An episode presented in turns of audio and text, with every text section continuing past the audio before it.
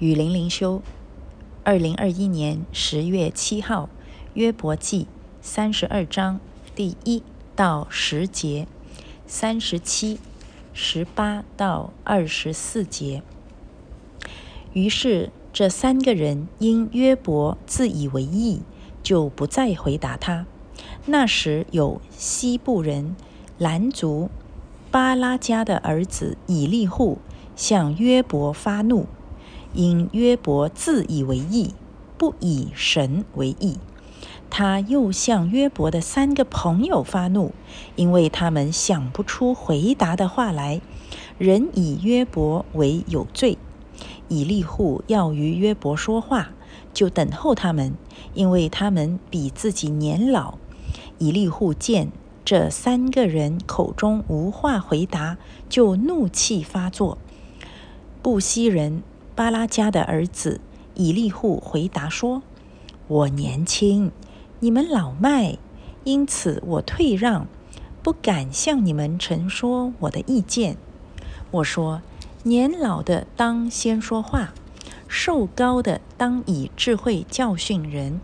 但在人里面有灵。”全能者的气使人有聪明，尊贵的不都有智慧，瘦高的不都能明白公平。因此我说，你们要听我言，我也要陈说我的意见。你岂能与神同铺穹苍吗？这穹苍坚硬，如同铸成的镜子。我们愚昧不能陈说。请你指教我们该对他说什么话？人岂可说我愿与他说话？岂有人自愿灭亡吗？现在有云遮蔽，人不得见穹苍的亮光。但风吹过，天又发晴，金光出于北方，在神那里有可怕的威严。论到全能者，我们不能测度。他有大有能力，有公平和大义，必不苦待人，所以人敬畏他。凡自以为心中有智慧的人，他都不顾念。啊，这里呢，来到这里，约伯和他的三个朋友已经是大战三个回合了。我看双方都已经，唉。没气了，口水都干了吧？啊，都说了很多的话啊。然后突然这个时候呢，就冒出了一个吃瓜群众。呃，当然不是群众，因为只有一个人，所以是这一个吃瓜的人叫做以利户。呃，这个以利户呢，似乎不是他们的朋友，他就嗯，真的是吃瓜了啊，在。他们在辩论的时候，他可能经过，嗯，就在旁边，呃，放个小矮凳，就在那边听他们你一句我一句的说，啊，听着听着呢，他就说我听不下去了啊，我一定要说话。他一说呢，一个人说了六章，啊，真的是高谈阔论呐，啊，发表他的高见，发表了整整六章。比约伯的这个辩护陈词还要长很多，比任何一个朋友说的都要长很多。而且不要忘记哦，他他自己形容，其实他是最年轻的一个。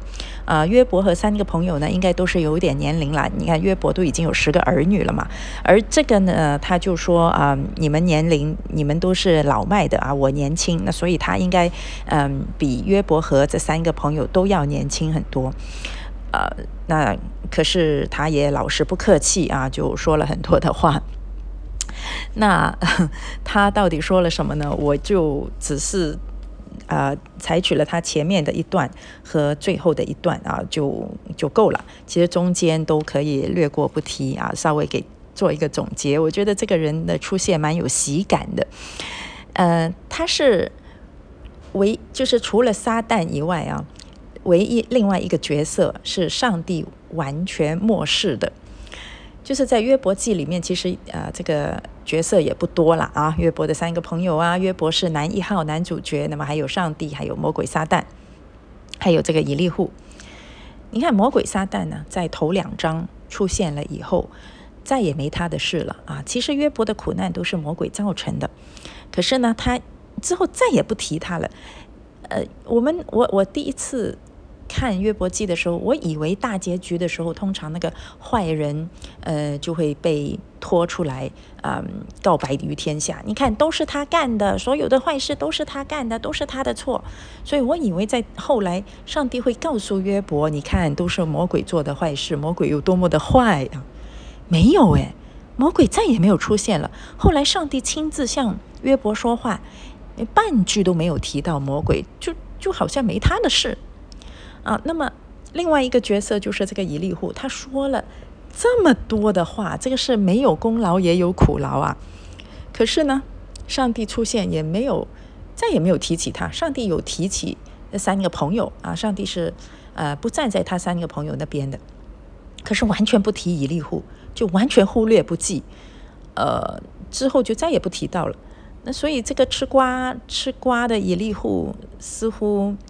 嗯，他的出现就到底重要不重要呢？啊，篇幅那么长，可是完全被上帝忽略，所以我就觉得这个人很有喜感呢啊，嗯，不是他有喜感，而是上帝很有喜感，就是安排了呃这样的一个人物出场，呃，所以就成就了一幅很完整的众生相。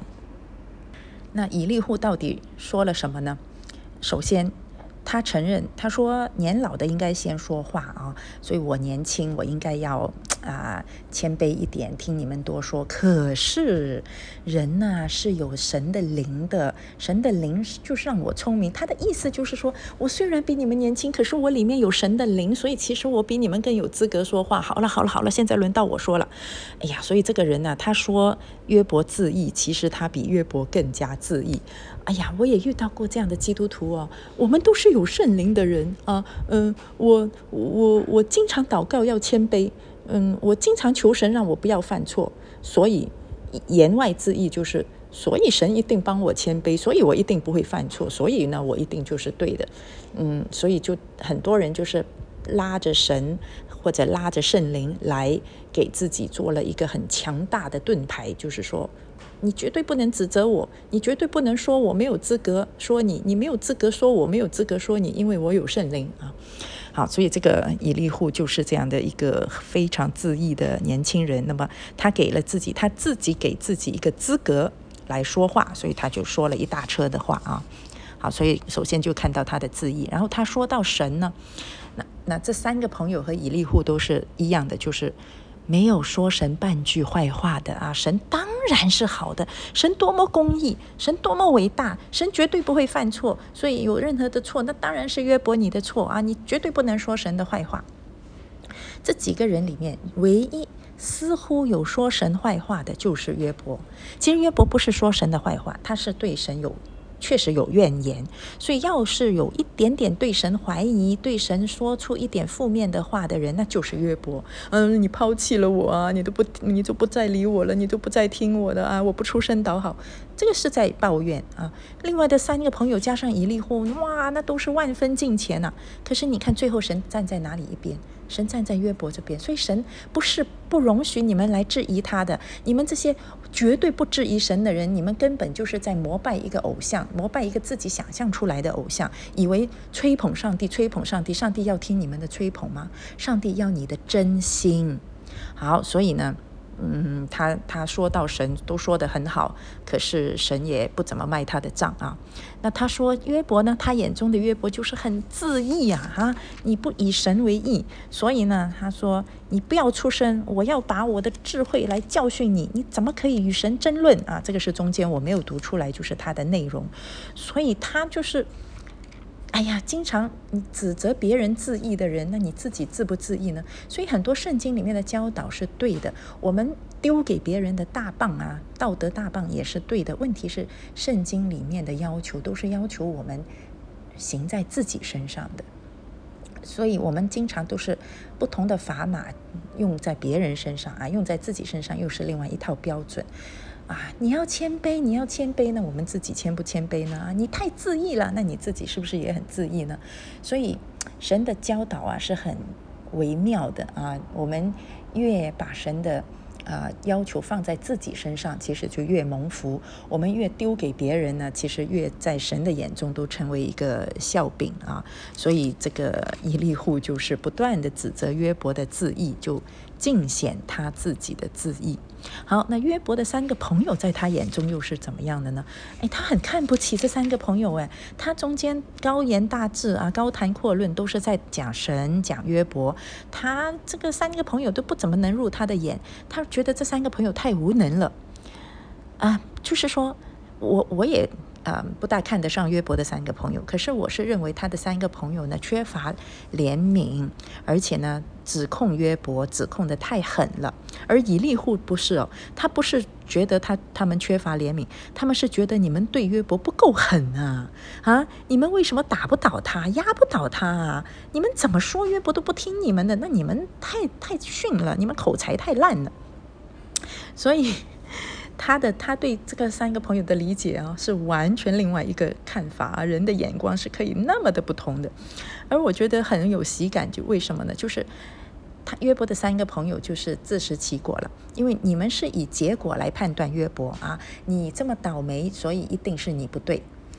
那其实这个朋友是用同样的逻辑来指控他的朋友的，就是说，因为你们辩不倒约伯，约伯不听你们的，所以一定是你们无能。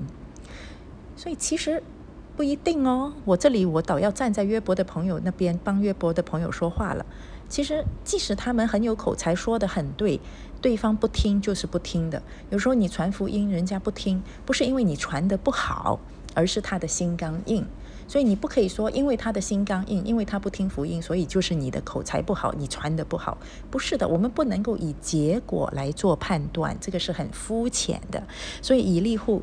跟他的这三个朋友完全都是同样的思想啊体系，同样的思维方法，这个就是人本的神学啊。唯有约伯是超越这四个人的，所以芸芸众生呐，没有圣灵的光照和帮助，大家都是活在人本里面。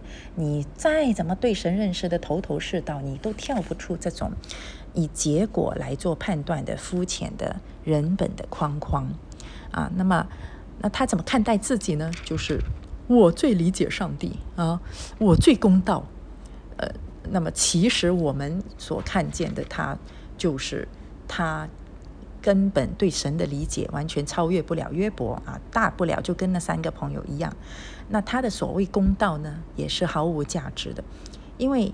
他没有按照事实来说话，就是一个和事佬，他也想想要当和事佬，跳出来说啊，你们两边都有都有错，各打五十大板。这种各打五十大板的，呃，我们称为这个叫做理中客啊，理性、中立、客观，往往在神眼中是毫无价值的。